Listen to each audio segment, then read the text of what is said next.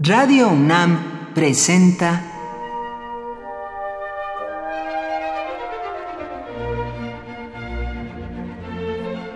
Cuaderno de los Espíritus y de las Pinturas por Otto Cázares.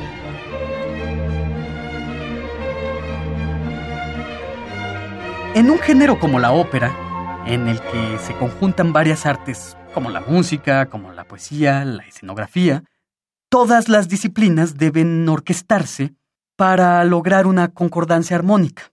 En el siglo XVIII surgió una discusión entre compositores y libretistas acerca de qué es primero, qué debe ser más importante, las palabras o la música, y se decía prima le parole e poi la música, es decir, primero las palabras y después la música.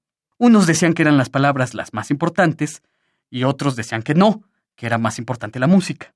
El compositor de la ópera Guillermo Tell, de la italiana en Argel, de la Cenicienta y de muchas óperas más, Gioacchino Rossini, que se retiró de la composición de óperas a los 39 años para dedicarse a los placeres de la gastronomía, decía que él podía ponerle música hasta una lista del mandado. No requería de un gran libreto para alzar al vuelo inmortales melodías. Si Gioacchino Rossini hubiera procedido efectivamente ponerle música a una lista del mandado, hubiera procedido como un músico vanguardista del más puro siglo XX.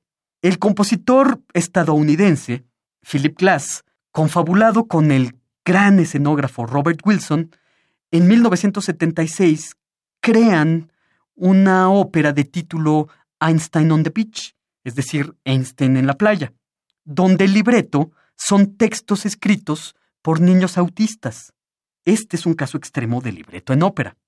Muy recientemente, en el 2010, la gran compositora mexicana Gabriela Ortiz, en su ópera Únicamente la Verdad, la verdadera historia de Camelia la Tejana, también decide, junto con su hermano, el artista visual Rubén Ortiz, no utilizar un libreto confeccionado por algún poeta, sino que toman algunos de esos pasquines amarillistas de los años 70 y 80 al arma, y ese es el libreto de su ópera. Gabriela Ortiz se muestra como una especie de Joaquino Rossini que podía ponerle música hasta una lista del mandado, ya que pudo ponerle música hasta una alarma.